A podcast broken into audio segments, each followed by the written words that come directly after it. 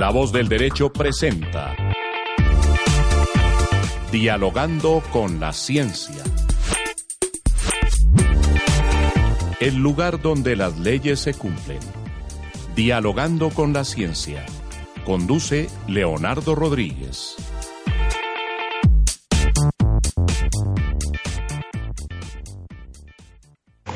Muy buenas noches para todos. Nos encontramos en Dialogando con la Ciencia, el lugar donde las leyes se cumplen.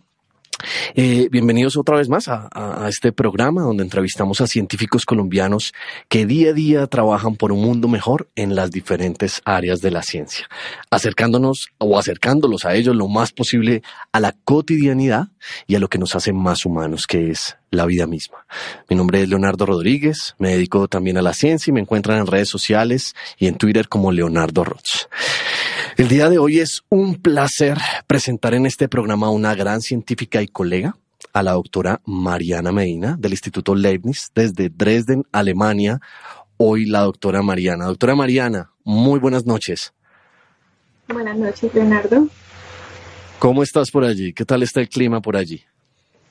Bien, todavía estamos en el invierno, pasando un poco de frío, pero bien. Bueno, doctora Mariana, vamos a empezar en materia, vamos a empezar entonces a trabajar. Y lo primero que a mí me gustaría saber es quién es la doctora Mariana Medina, dónde nació, dónde creció, cuáles son sus estudios y cuál es su formación. Bueno, eh, pues yo soy eh, ingeniera mecatrónica de la Universidad de San Buenaventura de Bogotá.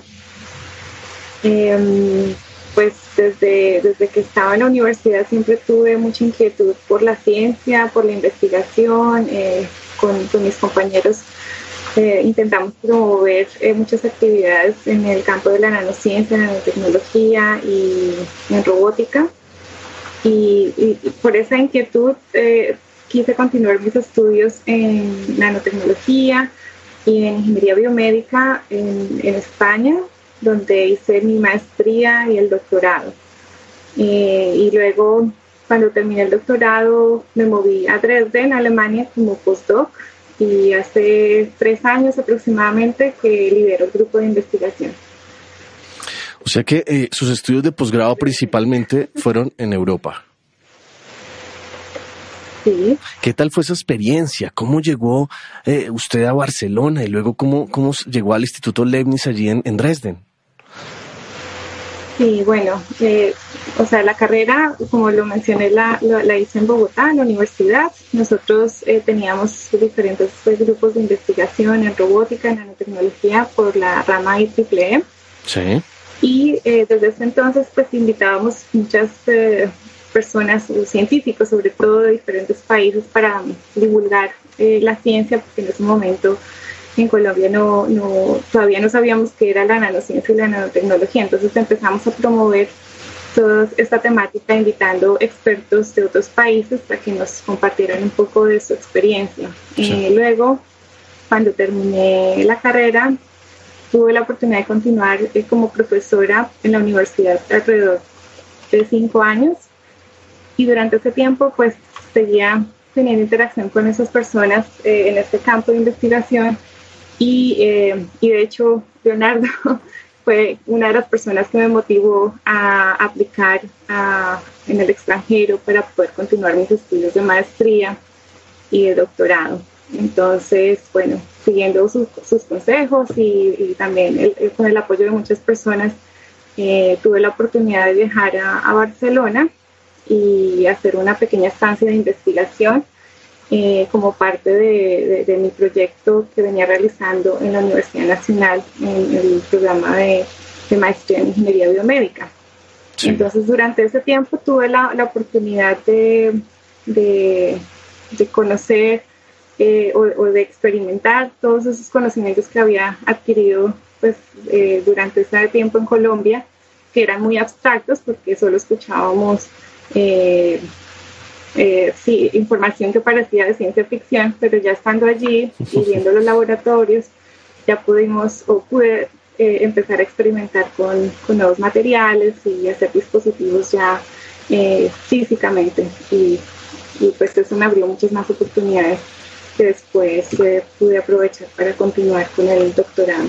Bueno, Mariana, pues primero me halagas. Muchas gracias por ese, por ese comentario. La verdad, de, desde que te conozco, creo que has sido una de las personas que también más ha influenciado mi vida científica y pues un halago el que me haces. Como segundo lugar, pues es un honor que estés por allí representando a todo un país y como tercer lugar vamos a entrar en materia, Mariana. Vamos a entrar en materia y hablar un poquito de, nanociencia.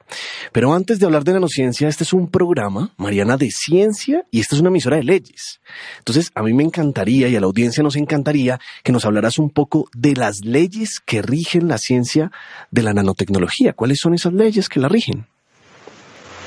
Bueno, si hablamos de las leyes físicas, Eh, pues eh, sí, a la nanoscala sabemos que las leyes de Newton no, no, aplican y de hecho hay muchas em, teorías de, de, la mecánica cuántica que intentan describir el movimiento de, de, las nanopartículas o, de átomos eh, a esa escala y pues hay muchos, muchas leyes que pueden influenciar desde la química, desde la biología, eh, desde la física y dependiendo de la aplicación también que se le da, pues eh, hay eh, leyes que rigen específicamente. Por ejemplo, si usamos partículas con propiedades ópticas, entonces ya entra toda la óptica cuántica a jugar ahí el papel sino en las leyes del electromagnetismo o si utilizamos las partículas como vectores para liberar fármacos, entonces tenemos que ver cómo se mueven a esa escala porque eh, ellas se mueven por difusión y no por, eh, fuerzas eh, externas. O, sea que, o sea que, doctora Mariana, son, son varias áreas. O sea, dentro de la nanotecnología estamos hablando de que tenemos una infinidad de áreas específicas que se aplican de acuerdo pues, a lo que se vaya a hacer o a lo que se vaya a desarrollar. Sí, sí. De hecho, pues los nanomateriales se, se vienen utilizando en diferentes aplicaciones, como por ejemplo envolturas de, en, alimentos o recubrimientos de materiales para hacerlos eh, repelentes al agua o a ciertas moléculas o, por ejemplo, cremas solares que tienen partículas eh, metálicas que absorben la luz ultravioleta para proteger la piel de los rayos ultravioleta o podemos ver ya un sinfín de aplicaciones en donde se explotan las propiedades ópticas, mecánicas, magnéticas, eléctricas de las nanopartículas y, o de los nanomateriales en general. Y bueno, para ir yéndonos un poquito y ir entrando en, en materia más fuerte, ¿cómo se manipulan los átomos a esa escala? Estamos hablando de una escala nano y hay una manipulación de átomos. ¿Cómo eh, el ser humano puede llegar a manipular esa escala? ¿Cómo se hace esa manipulación? Sí, pues hay diferentes, eh, hay, de hecho hay dos, dos formas de, de, manipular la materia, digamos, para obtener nanoestructuras. Y una es eh, llamada top-down y la otra bottom-up, como de arriba hacia abajo, como quitando material eh, hasta llegar a las a, geometrías eh, con unos pocos nanómetros. O lo contrario, que es por autoensamblado de átomos y moléculas. Entonces, pues hay diferentes eh, métodos, de técnicas de, litografía por, em, eh, se llama litografía por eh, electrones o, manipulación de átomos con el microscopio de, escaneo de túnel, que se dice en español. Sí. Y, y, de hecho, desde el año pasado, si no estoy mal, hay una competencia de, de nanocars como eh, nano eh, estructuras que se pueden mover y, son hechas manipulando átomos eh, para formar una, una, pequeña molécula que es capaz de moverse a, esa escala.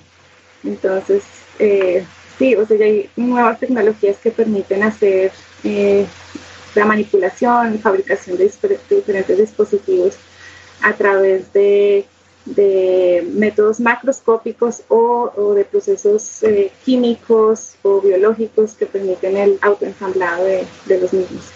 Ok, o sea que, bueno, ha, ha, habido un mercado, ha nacido también un mercado frente a la nanotecnología. Quiere decir que hay sectores en este momento que están haciendo o hacen uso de este tipo de, de tecnología que es la nanotecnología, y por lo tanto, pues ha, empezado a surgir otras nuevas formas de, digamos, de esta manipulación de, materia. ¿Qué, ¿Qué, sectores actualmente son los que más usan esta nanotecnología, doctora Mariana? Mm, bueno, no te podría decir así eh, a ciencia cierta porque yo me muevo más en el campo biomédico, pero, pero sé que pues en la parte de cosmética eh, hay muchos nanomateriales precisamente para prevenir, eh, para proteger la piel de rayos ultravioleta, por ejemplo. Muy interesante. Eh, o, por ejemplo, combinan estos cremas con cápsulas, con liposomas que contienen ciertas propiedades antibacteriales o, para humectar la piel. también en, en, el campo de la, de la tecnología, de los computadores, hay mucho desarrollo para miniaturizar eh, los circuitos electrónicos, los transistores, eh, todos los componentes activos y pasivos eh, para hacer dispositivos muy ultra planos, flexibles, ligeros, transparentes. Entonces, esos son algunos de los sectores. He escuchado que hay sectores como la pintura, por ejemplo, también se ha trabajado algunas cosas. digamos, superficies hidrofóbicas eh, o, que no se ensucien tan fácilmente como otras superficies. Claro, claro. Bueno, son, son diversos los sectores. Reflectivas. Usted ha hablado de una, de una aplicación, de aplicaciones biomédicas. Eh, ¿Nos podría escribir un poco más qué se está haciendo en este sector biomédico? Sí, pues eh, nosotros trabajamos con, con, sobre todo con microtecnologías, ¿no? Eh, y la idea es desarrollar pequeños dispositivos que podamos controlar, ya sea con estímulos externos como campos magnéticos o luz infrarroja que puede atravesar los tejidos sin afectarlos, o con ultrasonidos, por ejemplo, o con eh, estímulos que son propios de, los tejidos, como enzimas, o la glucosa que tenemos en, nuestro torrente sanguíneo que sirvan como combustible para estos dispositivos para que ellos se puedan mover de forma autónoma. O, sea, o sea que, es, doctor Marina, esos estímulos son la energía que necesitan estas, eh, estos sistemas o estas aplicaciones internamente en el cuerpo para poder eh, moverse, para poder actuar, ¿sí? Exactamente. Ok, ok, muy bien. Porque son estructuras que pueden ser hechas, como te mencioné antes, con la mm, tecnología top-down o bottom-up, pero siguen siendo eh, generalmente sintéticas o en combinación con entidades biológicas. Y si nosotros queremos hacer una liberación de, fármaco de forma localizada, debemos ser capaces de, de mover esas estructuras eh, de forma determinística y poder eh, monitorear el, eh, la trayectoria durante el periodo del tratamiento y verificar que está cumpliendo su función. Eso se puede hacer sobre todo con estructuras a la microescala. Sí. Porque podemos todavía verlas y conocer su dinámica, su comportamiento. Ya cuando hablamos de, de nanopartículas, normalmente se utilizan eh, grupos o ensamble de, muchas, muchas nanopartículas para poder eh, cumplir esta función y normalmente se funcionaliza la superficie con proteínas o anticuerpos que pueden de forma selectiva eh, reconocer biomarcadores presentes en, células cancerígenas o en el lugar donde se encuentra la, enfermedad o si hay procesos infecciosos para que se acumulen allí durante cierto periodo de tiempo y luego eh, puedan liberar por difusión o utilizando también otros estímulos externos eh, el fármaco o, el cargo que, llevan, ¿no? Usted comentaba ahí eh, sobre micro y nano. Digamos que esa, esa fila tena que vive al micro del nano eh, podemos llegar a hablar de que micro todavía eh, eh, funciona la física clásica y ya en nano tenemos una física social, la mecánica cuántica, o estoy errado, doctora Mariana?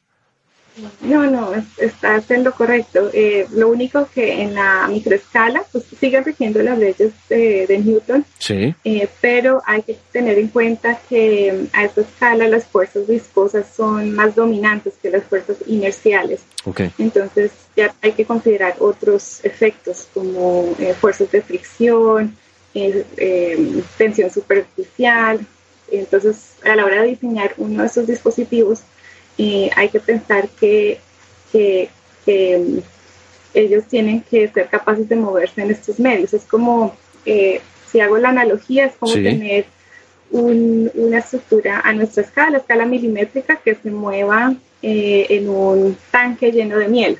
Entonces, no es tan trivial, no es simplemente escalar las leyes, para poder diseñar estructuras que se mueven normalmente a escala macroscópica, sino que hay otras fuerzas también eh, involucradas que hay que tener en cuenta. Claro, es, un diseño de un sistema muy complejo porque trabaja en un ambiente pues demasiado complejo.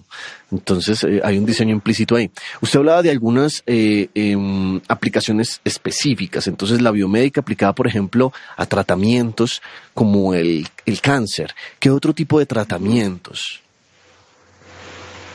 Em, por ejemplo, para remover eh, coágulos eh, de sangre en las venas, eh, también hay unas aplicaciones, o para hacer microcirugía o microbiopsia de forma no invasiva. Entonces se pueden aislar, perdón, aislar células individuales o pocas células del tejido afectado y hacer el análisis eh, ya sea eh, in vivo o ex vivo. Eh, hoy en día ya se está haciendo esto, doctora Mariana, ya hay aplicaciones de esto, se están haciendo pruebas hasta ahora en animales. cuéntanos un poco acerca de esto. Sí, no, de, de, momento, pues este campo todavía es muy, muy reciente, el campo de los microrobots o micromotores biomédicos. Em, es aproximadamente desde hace 20 años que varios grupos alrededor de todo el mundo han, venido trabajando en diferentes aplicaciones y con diferentes métodos de fabricación, diferentes materiales, em, pero eh, eh, digamos que eh, se pueden aplicar no solamente en el campo biomédico, sino también en, la, en el campo ambiental para remover contaminantes en agua. De hecho, si no estoy mal, en Colombia hay algunos trabajos eh, más que nada en este campo de, aplicación para ambiental contaminantes en agua. Eh, sí. Y, en cuanto a las aplicaciones biomédicas, eh, la mayoría de trabajos se están haciendo in vitro. Porque todavía las técnicas de visualización o de imagen biomédica no tienen la suficiente resolución espacial, temporal y penetración en tejido para poder visualizar estas pequeñas microestructuras. Eh, entonces, eh, pues sí, la mayor parte de los experimentos han sido como demostración, demostraciones eh, in vitro bajo un microscopio. Sí. Y, pero hay esfuerzos que se están haciendo para, para traer esta tecnología hacia la clínica y hay pocos grupos que ya han empezado a trabajar con ratones como modelos sí, sí, sí. o tejidos que imitan los tejidos reales. Entonces, eh, lo que se ha podido hacer es inyectar estos micromotores y luego, eh, por ejemplo, hay un caso eh, que estos micromotores pueden moverse hacia gradientes de pH más bajo. Entonces, por ejemplo, se pueden utilizar para tratar infecciones en el estómago. Mm, qué interesante. Y, durante, o sea, se mueve a través de, este gradiente de, pH y a la vez que se va moviendo hacia la zona afectada, se va disolviendo y liberando el fármaco que va a, reducir la, infección o la inflamación. Doctora Mariana, hablaremos ahorita de micromotores porque me parece un tema súper interesante, pero usted me nombró una palabra clave eh, aquí y, usted siendo colombiana y es Colombia propia. Eh, ¿Usted sabe eh, en Colombia cómo está el tema de estas tecnologías? Si hay universidades que lo estén liderando, de pronto centros de investigación que también estén liderando esto ah, aquí en el país? Eh, pues mm, la verdad no, no, no tengo conocimiento 100%, pero de algunos grupos, eh, como el, grupo de, del profesor Johan Osma, la profesora Alba Ávila en la Universidad de los Andes, el profesor Edgar González en la Javeriana, algún grupo en la Universidad Católica también que están eh, trabajando con, con micro y nanotecnologías, pero especialmente para recubrimientos o para tratamiento de agua. Sí o para hacer biosensores. Ah, pero qué interesante. Sí tenemos en el país aquí gente trabajando en el área. Eso me parece muy, muy interesante. Sí, también en el Tecnoparque creo que pues, hace unos años cuando yo estaba en Colombia eh, estaban empezando a implementar unos laboratorios con microscopio de fuerza atómica, eh, microscopios ópticos, para empezar como esa formación hacia las micro y nanotecnologías. Y, y doctora, ¿usted cómo ve eh, el potencial para esta tecnología en Colombia, el desarrollo, tener posibles empresas que hoy en día trabajen con estas tecnologías y los desarrollos industriales a nivel Colombia. ¿Cómo ve usted ese, potencial? Sí, yo creo que hay mucho potencial, pero también es delicado porque todavía, si no estoy mal, no hay una legislación eh, que controle esos desarrollos, porque así como puede ser muy beneficioso, también puede ser contraproducente para el medio ambiente o, incluso para, para aplicaciones biomédicas si no se tiene un control eh, sobre el uso, la, circulación en el cuerpo humano de estos materiales, pues puede llegar a ser eh, tóxico. Yo creo que se requiere mucho esfuerzo también para, para legislar estas posibles aplicaciones y, y, tener cierto, un comité de ética que evalúe cada uno de los proyectos de investigación que se hacen en este respecto para poderlo transferir a la industria. Yo creo que eh, no solo en Colombia, ¿no? En todo el mundo debe estar pasando esto. O sea, de eh, hecho hay, hay muy pocos muy pocos tratamientos o formulaciones con nanopartículas que han sido aprobados por la FDA para tratar el cáncer y de hecho todavía hay muchos que están en, en, periodo de prueba. Entonces, y eso que pues, en Europa y en Estados Unidos ya desde hace mucho tiempo se está hablando de este tema y se está, se está haciendo muchos esfuerzos para regular el uso de estas nanotecnologías pero aún así es muy limitado eh, eh, el tipo de, de materiales que se han podido implementar en aplicaciones reales.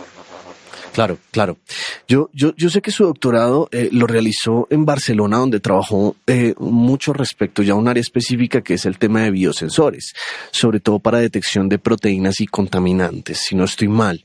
Eh, cuando hablamos de contaminantes también es de estos temas ambientales y, y cuéntenos cómo funciona un biosensor. Yo, o sea, eh, todos conocemos o la mayoría de la gente del común conocen pues que es un sensor, un sensor por ejemplo de temperatura, pues sensa la temperatura y nos da una variable para nosotros poder leerla, ya sea analógica o, digital. Pero, ¿cómo funciona un, biosensor cuando hablamos de nanotecnología? ¿Cómo es el funcionamiento de él? Sí, un biosensor eh, es muy parecido a un sensor, pero digamos que convierte una señal eh, biológica o química en una señal física. Sí. Entonces, esta señal física puede ser, como tú lo mencionaste, puede ser un cambio de temperatura o un cambio en el, en el campo eléctrico o o un cambio en las propiedades ópticas del material que se pueda luego cuantificar, eh, amplificar y, y, leer de forma eh, digital o análoga. Sí, sí, sí. Entonces, eh, y estos biosensores, pues la, la, propiedad es que sobre esta superficie del, de cualquier de, de, los transductores que he mencionado se inmoviliza un bioreceptor. Puede ser un anticuerpo, una enzima, una molécula que va a reconocer de forma selectiva eh, el analito, que puede ser un biomarcador expresado por células cancerígenas o, eh, en el caso de, contaminantes también puede ser un receptor que, sea específico a cierta eh, molécula que, que, a cierto compuesto orgánico que, está contaminando ya sea el aire o el agua. Entonces, eh, luego este sensor se pone en contacto con la muestra real y este bioreceptor, va a reconocer esa molécula de interés que queremos detectar. Eh, durante este evento de reconocimiento va a haber un cambio en las propiedades del transductor. Supongamos que el transductor es un electrodo, una superficie conductora y estamos midiendo los cambios en la impedancia o en la resistividad. Entonces, si, vamos, si, si tenemos más moléculas sobre esta superficie, eh, la, el paso de los electrones va a, ser, va a estar restringido, entonces vamos a tener un, una, un decaimiento en la, en la conductividad del sensor. Aquí no es solo uno, es, es una serie de, de átomos que están actuando en el sistema cuando hablamos del biosensor completo. Sí, el biosensor está compuesto por un transductor que puede ser un electrodo, un transistor, un diodo, una superficie eh, con propiedades ópticas, eh, una superficie magnética eh, o una superficie piezoeléctrica. Claro. Entonces, sobre esa superficie tenemos un, un bioreceptor, una molécula, una proteína, por ejemplo. Y, y, luego ponemos nuestra muestra, que puede ser una gota de sangre o una gota de sudor o bueno, una muestra real, o, la orina, que tiene también algunos eh, biomarcadores para detectar enfermedades. Y eh, esas moléculas que están en esa solución empiezan a interactuar con estos bioreceptores. Claro. Y al interactuar va a haber un cambio eh, en la superficie. Del, en el transductor. Claro. Entonces, si por ejemplo es un transductor eléctrico y estamos usando impedancia a altas frecuencias, entonces el campo eh, o la, conductividad o la impedancia va a cambiar dependiendo de lo que tengamos sobre ese sensor. Y así es la forma de, hacer la medición. Doctora Marina, este tema está muy interesante, pero vamos a hacer una pequeña pausa para nuestra audiencia y, y ya continuamos. Esta es la voz del derecho.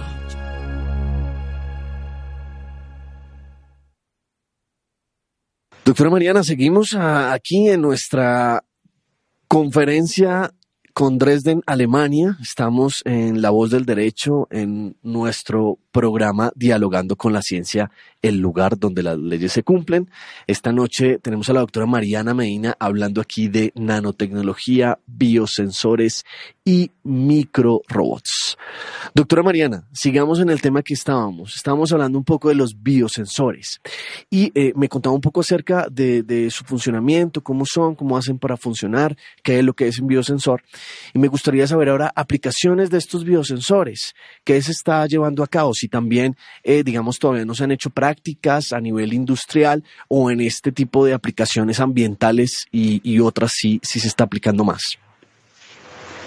Sí, pues te voy a dar dos ejemplos de, biosensores comerciales. Em, como el sensor de glucosa, el glucosímetro, no sé si lo, si lo, si lo conoces, es eh, un, sistema que mide las reacciones de oxidación y reducción de, una enzima. Sí. Y prácticamente el transductor es un electrodo de, tres, de tres contactos y en uno de ellos se inmoviliza una enzima que reacciona con la glucosa que tenemos en la sangre. Entonces te da los niveles de, glucosa que hay. Esto encaja perfecto con el programa pasado, doctora Mariana, que estuvimos hablando precisamente de páncreas artificial, así que encaja perfecto, perfecto. Me encanta el ejemplo, o sea que esto ya existe y se está aplicando. Esto ya es un dispositivo que es comercial, lo puedes comprar en, las farmacias. Y el otro sensor que es muy común es el, el test de embarazo. El test de embarazo, eh, donde tú ves si la persona está embarazada, ves dos líneas rojas o si no una línea roja, ¿no? Por ejemplo. Sí, sí, sí, sí. Entonces, esto es, un biosensor que está basado en una membrana de, papel, como quien dice, una, membrana porosa donde tú tienes unos anticuerpos eh, que reaccionan con una hormona que está presente en la orina de la mujer eh, y está en mayor cantidad cuando la, esta persona está embarazada. Sí. Entonces, eh, y de hecho, eh, aquí también se utilizan eh, nanopartículas de oro porque tienen propiedades eh, ópticas de plasmón superficial y a, la, a simple vista vemos un color rojo cuando tenemos una acumulación de partículas de oro. Sí, sí, sí. Entonces, si tenemos más de esta hormona en la, en la orina, se va a formar un, una especie de sándwich, inmunosándwich, que está compuesto por el receptor, la hormona, otro, otro anticuerpo y la partícula de oro. Entonces, si tenemos más cantidad de hormona, vamos a tener más cantidad de partículas de oro. Por lo tanto, el color va a ser más intenso. Mira, qué, interesante. O, sea que, bueno, eh, para los que nos están escuchando, me preocupa es que vayan a salir a comprar una cantidad de dispositivos de embarazo para sacar el oro que está allí. sí, pero esos son los ejemplos más más comerciales, claro que sí, ¿no? Y es muy interesante saber que cuando... Una variedad infinita de aplicaciones de biosensores, pero lamentablemente muchos se han quedado en, el laboratorio en pruebas de concepto, en, artículos científicos, pero mm, o sea, es muy difícil llevarlos a la industria. No, y cuando sea uno, cuando haya uno comercial como los que estás nombrando ahorita, los dos ejemplos que estás nombrando, pues el boom es gigante, porque, por ejemplo, esto ya son en cualquier farmacia tú lo consigues. Aquí abajo de la emisora, por ejemplo, tenemos una farmacia, puedo bajar y comprar unos cuantos biosensores. Exactamente. Eh, eh, esto me parece impresionante. Mariana, una pregunta. Eh, y es, cuando hablamos de un sensor normal, los sensores normales los alimentamos energéticamente, o sea, les tenemos que dar electricidad para que puedan funcionar. Ahorita explicándome tú el caso, precisamente estos dos ejemplos, la energía es, es, de los propios átomos, o sea, ellos se alimentan de, de precisamente esa interacción química que hay entre ellos. ¿Estoy o no estoy en lo correcto? Pues en el caso del glucosímetro sí, sí necesitas una fuente de energía, una batería, ah. eh, porque se debe aplicar una señal de, voltaje y medir la corriente resultante de la reacción, ¿no? Sí. Eh, en el caso del, sensor de, embarazo, eh, no, no se necesita energía externa porque es un sensor colorimétrico, entonces vemos a simple, es cualitativo, no es tan cuantitativo. Entonces, eh, al ver un cambio de color, ya sabemos si hay presencia o no de esta hormona. Claro. Pero no sabemos exactamente qué cantidad de hormona hay. Okay. Entonces, em, sí, digamos que, este no necesita fuente de energía externa, Y, y, nos da ah, por lo menos una idea de, de si el analito que estamos midiendo está presente o no. Claro. Bueno, eh, eh, eh pasando a otro tema, Mariana, eh, toda máquina eh, normalmente utiliza, como en el cuerpo humano, cuando eh, yo estoy con estudiantes les explico así, y nosotros como humanos pues tenemos los sentidos, que son nuestros sensores, los que nos permiten ver el mundo eh, tal y cual como lo concibimos, y luego tenemos nuestros actuadores, nuestros motores, que son nuestros músculos, nuestras piernas, que nos permiten movernos, nos permiten hablar, comer, etcétera.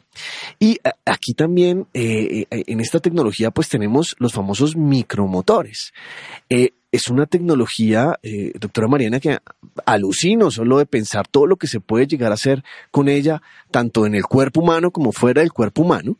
Yo creo que hoy en día también hay unas películas que muestran unas cosas impresionantes, como tú decías al principio del programa, de ciencia ficción, pero sin embargo también me asusta un poco, ¿no? Hasta dónde se puede llegar con esto.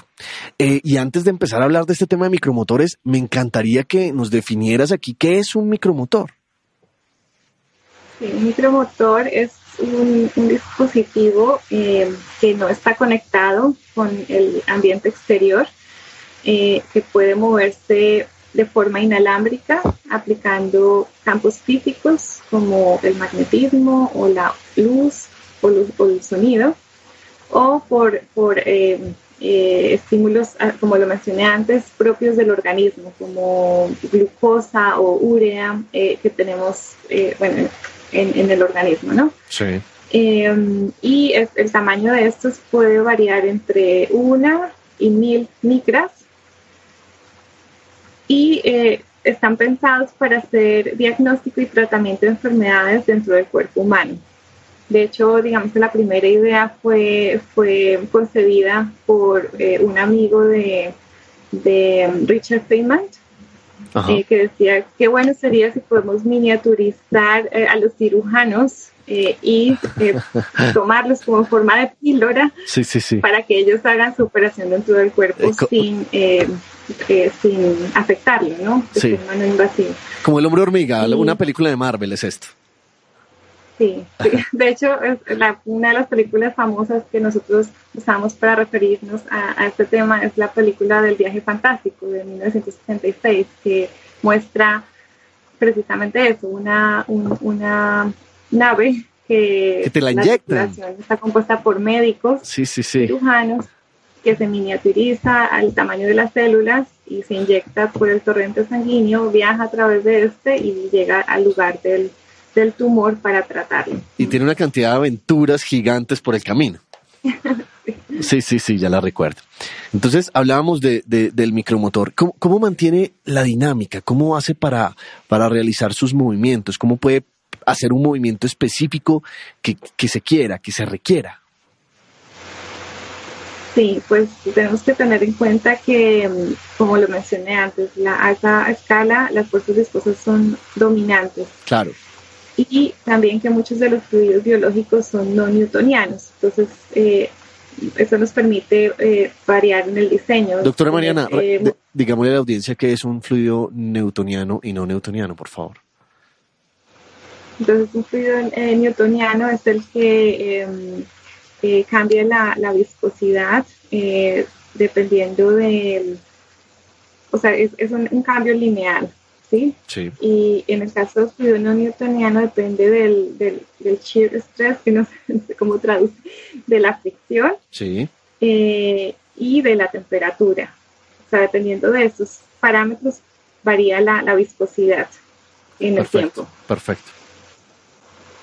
Y entonces, bueno, esto nos permite variar el diseño, tener, eh, eh, por ejemplo, estructuras que hagan un movimiento recíproco o no recíproco, dependiendo de, las características de este fluido.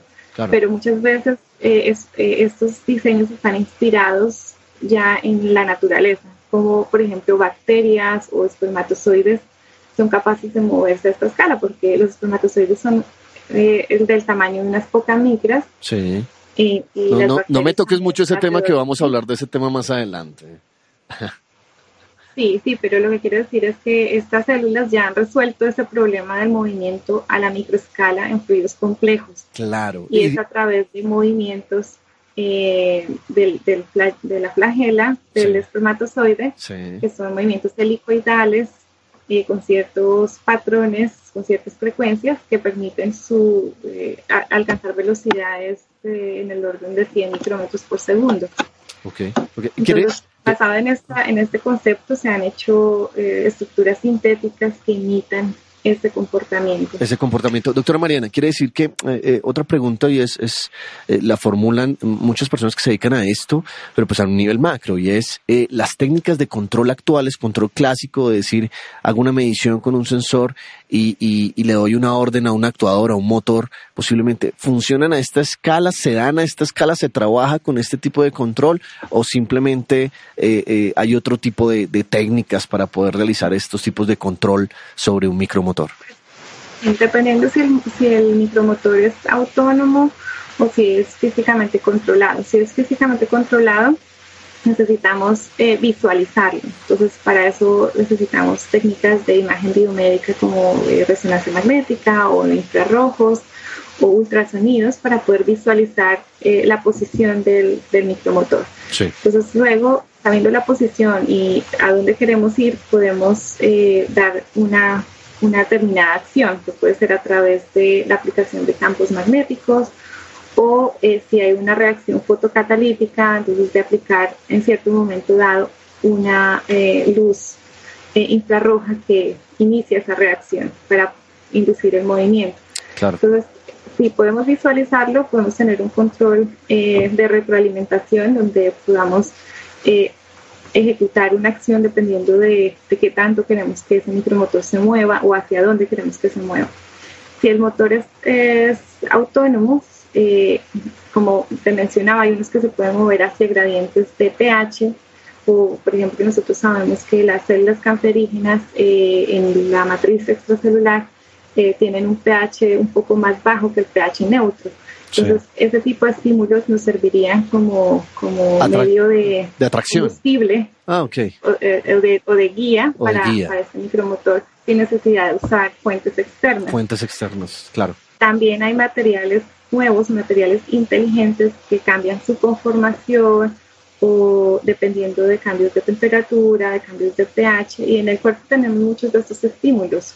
Eh, hay cambios, hay gradientes de temperatura, hay gradientes de pH, hay presencia de ciertas enzimas en ciertos lugares que pueden eh, servir como, como sensor, digamos, para hacer una determinada acción que puede ser en el movimiento, en la, en, la orientación, claro. o simplemente abrir y cerrar un, una cápsula para liberar un fármaco, por ejemplo.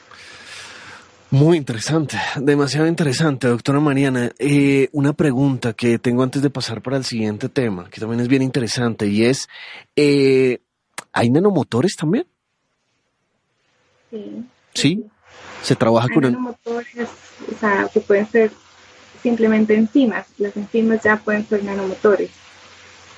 Yo veía en el... O también hay eh, nanoalambres de, de silicio o nanotubos Sí. que también se pueden funcionalizar y, y- y- y pueden servir como nanomotores y transportar de forma localizada también un, un fármaco o cualquier otro, otro otra carga. Yo, yo vi algunas aplicaciones en nanotecnología alguna vez en donde intentaban reconstruir eh, eh, física, digamos, en macroescala. Por ejemplo, eh, dos engranajes funcionando en lo que es un, sistema nanomotor. Y, bueno, eso, eso causa muchas expectativas respecto a, a, confluir o, o- a conjugar la nano con la macroescala. Todos estos desarrollos son verídicos. Se está trabajando sobre esto, ¿cierto, doctora Mariana? Sí, sí, sí, claro. O sea, de hecho, estos engranajes que mencionas eh, son movidos, por ejemplo, por bacterias. Entonces se, ponen, se ponen estos engranajes uno eh, al lado del otro y lo pones en una solución llena de bacterias. Y este movimiento eh, bromiano hace que, que las bacterias empujen esos engranajes y ellas suelen moverse alrededor de la superficie. Entonces, al parecer, inducen ese movimiento rotatorio. También puede ser con campos externos, como te mencioné, campos magnéticos rotatorios o campos eléctricos que inducen diferencias en, eh, el fluido. Voy- a hacer aquí de científico en nanotecnología y me voy a inventar un par de engranajes por bacterias que me los voy a poner en la uña como una chica y me pulen la uña y me la ponen eh, brillante, por ejemplo. Eh, no sé, es una idea loca, doctora Mariana. Esto podría llegar a ser una realidad, sencillamente, ¿cierto? Eh, eh, espera que no sé si entendí. Las bacterias y estas mueven unos engranajes. Exacto, y te van puliendo la uña, entonces ya no necesitas un esmalte transparente porque te están puliendo tu uña. No sé, estoy hablando por hablar, doctora Mariana. Eh, con esto quiero decir que me parece increíble, o sea, estos desarrollos, tú hablas de que eh, uno lo ve como ciencia ficción, pero eh, yo todavía lo veo como una ciencia ficción. Sí, sí, porque todavía estamos un poco lejos de poderlo aplicar en, en- en organismos vivos, ¿no? Hay muchas eh, dificultades técnicas, también, como te decía, la parte de imagen biomédica, eh, las técnicas actuales todavía no tienen la resolución suficiente para poder eh, visualizar y controlar de forma determinística la posición de estos micromotores y si no los podemos ver en tejidos reales, pues difícil implementarlos, pero Claro. eso no quiere decir que no se vaya a lograr en algún momento. De hecho, hay muchos esfuerzos eh, de estas comunidades científicas para poder estudiar eventos eh, como la microcirculación o el movimiento de, de- de- de células, la migración de células, que también ocurre a la microescala en tiempo real. Entonces, en algún momento esto se va a dar. De hecho, nosotros también estamos trabajando en, en este tema para poder visualizar los micromotores en tiempo real en, en tejidos profundos y con resolución micro, eh, micrométrica. Claro, Entonces, eh, no, no, que yo, yo supongo que una de las, de las consecuencias que puede ser graves en un futuro es no poder visualizarlo, o sea, precisamente es uno de los riesgos, ¿no? Tú aplicar, eh, con mi ejemplo tonto de, de- del tema de la uña y no poder saber qué está pasando ahí, si realmente funciona o está haciendo lo que debe hacer o, o no. Digamos que es uno de los riesgos mayores que hay en esta tecnología. Sí, porque aunque puedan haber motores más inteligentes, como te decía, que se muevan por, por el, el mismo eh, ambiente fisiológico eh, o, o por las mismas propiedades de la enfermedad, eh, es bueno si podemos controlar eh, la posición o si, por ejemplo, hay un eh, mal funcionamiento, poderlo retirar a tiempo o, o monitorear procesos que estén eh, involucrados con la presencia de estos materiales. También es importante hacerlos con materiales biodegradables, biocompatibles, Claro. con recubrimientos que, que permitan eh, su larga circulación y que el sistema inmunológico no vaya a rechazar. A rechazarlo. Entonces, hay Eh, muchos, muchos factores que hay que tener en cuenta y nosotros creemos que así sean eh, inteligentes, autónomos, los microrobots, es importante poderlos visualizar para poder tener mayor control sobre ellos y Claro. evitar efectos secundarios. Es, es, es cierto, es totalmente cierto. Doctora Mariana, yo estoy eh, eh, anonado hace unos, unos dos años más o menos, eh, salió una noticia del Instituto Leibniz precisamente, un desarrollo alemán, en el cual sé que usted eh, también ha trabajado, supongo que de la mano de sus superiores, su jefe allí eh, en el instituto. Eh, y, y la verdad es increíble y se llama Sperbot. Eh, y, y le permite a los espermatozoides pues como recuperar su cola o mejor aún poder pues movilizarse y, y vuelvo y repito, para mí eso es de ciencia ficción. Cuéntenos cómo es ese desarrollo, cómo funciona, qué beneficios trae, por, qué se hizo, por, qué se trabajó sobre este tema. Cuéntenos un poco acerca del Spermbot. Sí, pues eh, bueno, esto empezó más por iniciativa de, del director de nuestro instituto, el profesor Oliver Schmidt, eh, porque pues eh, como mencionaba hace 10, 20 años que empezó todo este desarrollo de los micromotores y muchos grupos eh, se interesaron por diferentes eh, mecanismos de locomoción eh, y diferentes aplicaciones y pues digamos que surgió la idea de por qué no eh, hacer algo que, que, esté a la misma escala de los espermatozoides. Entonces, in, indagando un poco más en este tema de la fertilidad, se encontraron eh, problemas eh, de infertilidad en donde los micromotores podrían ser de ayuda. Entonces, por ejemplo, uno de los, de los problemas de infertilidad masculina es eh, que los espermatozoides, que la cantidad de espermatozoides es muy baja, entonces la probabilidad de que uno llegue al óvulo también es muy baja. Y o ellos se mueven pero en forma circular y no de forma progresiva. Entonces lo que lo que pensamos fue crear una estructura que eh, nos ayude a guiarlo de forma precisa hacia el óvulo porque la movilidad todavía está en el espermatozoide si se hace una buena selección de los espermatozoides podemos tener uno que sea maduro que tenga buena información genética bueno eh, que sea capacitado para fertilizar el óvulo y poderlo guiar de forma localizada. Eh, en, en, el otro caso eh, de infertilidad masculina es cuando estos espermatozoides no pueden moverse, pero eh, sí est están vivos y, y, tienen la capacidad de fertilizar el óvulo. Y de hecho, eh, muy frecuentemente en, en técnicas eh, de fertilización asistida, esos espermatozoides se inyectan directamente dentro del óvulo para fertilizarlo y se reimplanta en el útero de la mujer y embarazos de bebés sanos han, han sido exitosos. Eh, o sea que ya se está aplicando. Común en casos severos de infertilidad masculina. Entonces, sí. nuestra idea fue poder crear un, un micromotor que sí. imite la el flagelo eh, del, del espermatozoide. El flagelo es la cola. Para ayudarlo a, pro, a propulsar. Eh, doctora Mariana, el flagelo es la cola.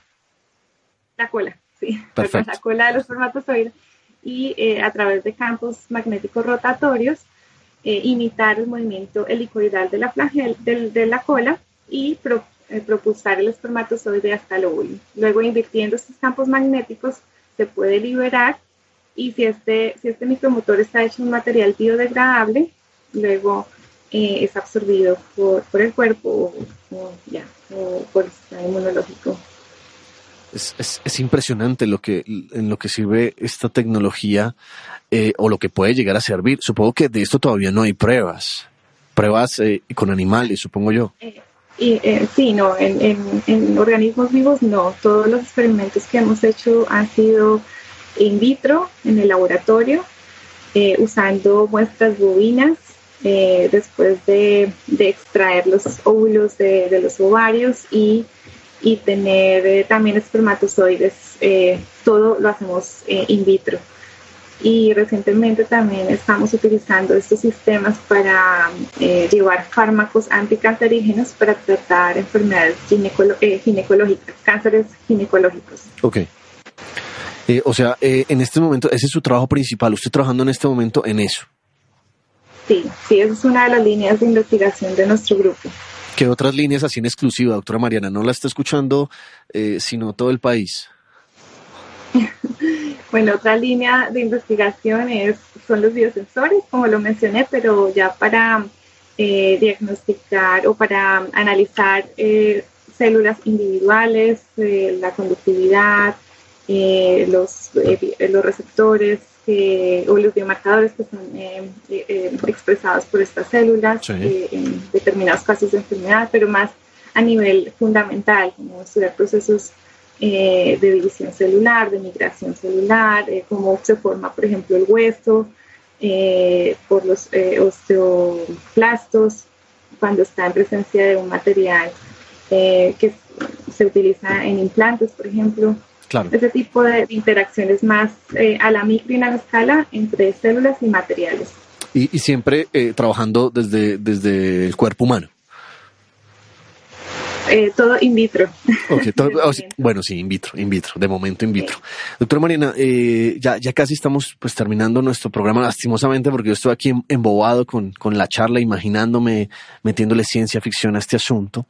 Y bueno, esta tecnología eh, o la nanotecnología como tal puede, usar, puede ser usada por, por todos los países hoy en día que estén desarrollando, que estén trabajando en esto, pero pues sabemos que en el mundo tenemos diferentes pensamientos ideológicos y políticos y asusta un poco lo que se puede llegar a hacer con esta tecnología respecto a la, a la ética del manejo de estas tecnologías, eh, ¿usted qué piensa? Porque, eh, no sé, recordemos casos famosos, Einstein y la bomba atómica en, su descubrimiento de, su famosa ecuación y, de lo que llevó y de lo que pasó después con, este gran descubrimiento, después de la relatividad, pues la nanotecnología es una de estas ciencias que, asombra y, y, preocupa, digamos, también en cierta parte, pero hay una ética implícita. ¿Qué, qué piensa usted respecto a este tema ético? Sí, sí, como todo depende del uso que se le dé a la tecnología, ¿no? Y yo creo que es muy importante que hayan comités de ética muy estrictos en, los países. Obviamente eso puede a veces retrasar la, investigación. Debe, debe, estar muy, muy de la mano de, los científicos y de las personas que legislan eh, todas estas aplicaciones para no retrasar la ciencia por una parte, pero también asegurarse de que esta ciencia no va a tener, no va a afectar eh, bueno, a, la humanidad, ¿no? Claro. Entonces, por ejemplo, en el campo de la fertilización es muy es un tema muy delicado porque estamos hablando de crear vida. Claro. o de ayudar a crear vida con esto, con estas tecnologías y de hecho en Alemania esta ley es muy eh, restrictiva. Eh, entonces, o sea, desde el punto de vista de investigación nos limita porque no podemos hacer ciertos experimentos, pero por otro lado también se aseguran de que no vaya a haber eh, manipulación de la vida de una forma de, sin mucha responsabilidad, ¿no? Sin, sin, sin, la ética que se debe tener en estos casos. pues es un compromiso y yo, yo creo que es importante que existan esos comités de ética y que, que sean estrictos para asegurarse de que no, no vaya a influenciar eh, el bienestar de, de, la gente y, y del medio ambiente. Sí, es, es, es, muy cierto, doctora Mariana. Yo creo que aquí el encargado, el ente encargado, pues obviamente es, es, es uno de los entes es Colciencias eh, y el Ministerio de Educación, eh, si empiezan a, a, volverse más fuertes estos desarrollos también en nuestro país. Doctora Mariana, eh, yo quisiera terminar y, yo quisiera contarle que yo he conocido parte de su carrera, doctora, y sé que, que su familia ha sido una gran influencia para usted desde que usted era, era muy pequeña. Todas aquellas circunstancias eh, eh, familiares y personales que han hecho crecer y, ser lo que es la doctora Mariana Medina hoy en día.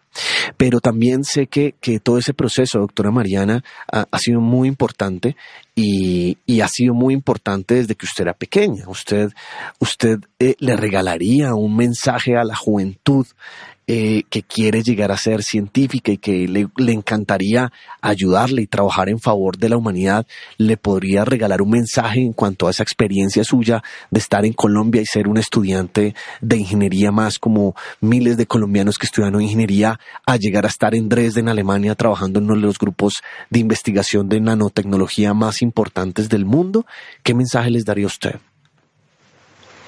Sí, yo creo que, pues aunque, aunque suene muy repetitivo, nunca se debe perder la, la curiosidad, siempre explorar, no tener miedo a, generar ideas así se, suenen muy locas, porque a veces uno, uno se limita por lo que dicen las demás personas o, por el, qué dirán, ¿no?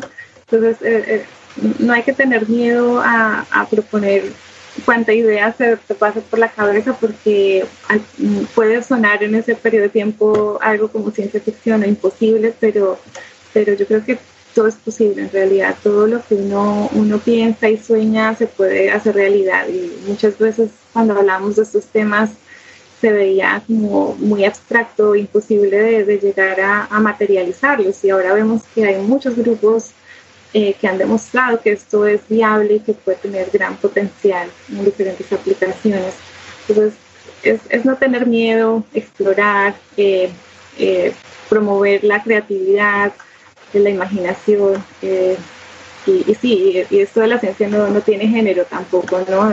Cualquier persona lo puede hacer eh, lo importante es, es, experimentar todo el tiempo, eh, preguntarse por todo lo que sucede alrededor, por qué sucede, no simplemente asumir el conocimiento y, y, y, luchar por los sueños. El porqué de las cosas. Y luchar por los sueños, ¿no, doctora? Y luchar por los sueños, claro, o sea, no hay limitaciones. Muchas veces hay personas solamente que nacen con con, más restricciones o más limitaciones, pero al final todo está en uno mismo y en buscarse las oportunidades y, y todo es posible en realidad, yo creo. Doctora Mariana, muchas gracias. De aquí desde Colombia yo le mando un abrazo gigante. Espero que la audiencia eh, le haya gustado mucho su, su programa. Quiero que la audiencia recuerde que salimos eh, cada, los miércoles cada 15 días al aire a las 6 de la tarde aquí en La Voz del Derecho. Doctora Mariana, muchas, muchas, muchas gracias por acompañarnos el día de hoy. Gracias a ti, Leonardo, y espero que pues que haya dejado una semillita en algunas de las personas para que eh, se interesen por estas, estas tecnologías y vayan más allá en sus carreras eh, profesionales. Seguro que sí. Yo, por ejemplo, voy a sacar mi esmalte con nanotecnología. Ya te lo dije, no me vas a quitar la idea, por favor. Paténtalo rápido. Doctora Mariana, muchas gracias. Bueno, no a ti.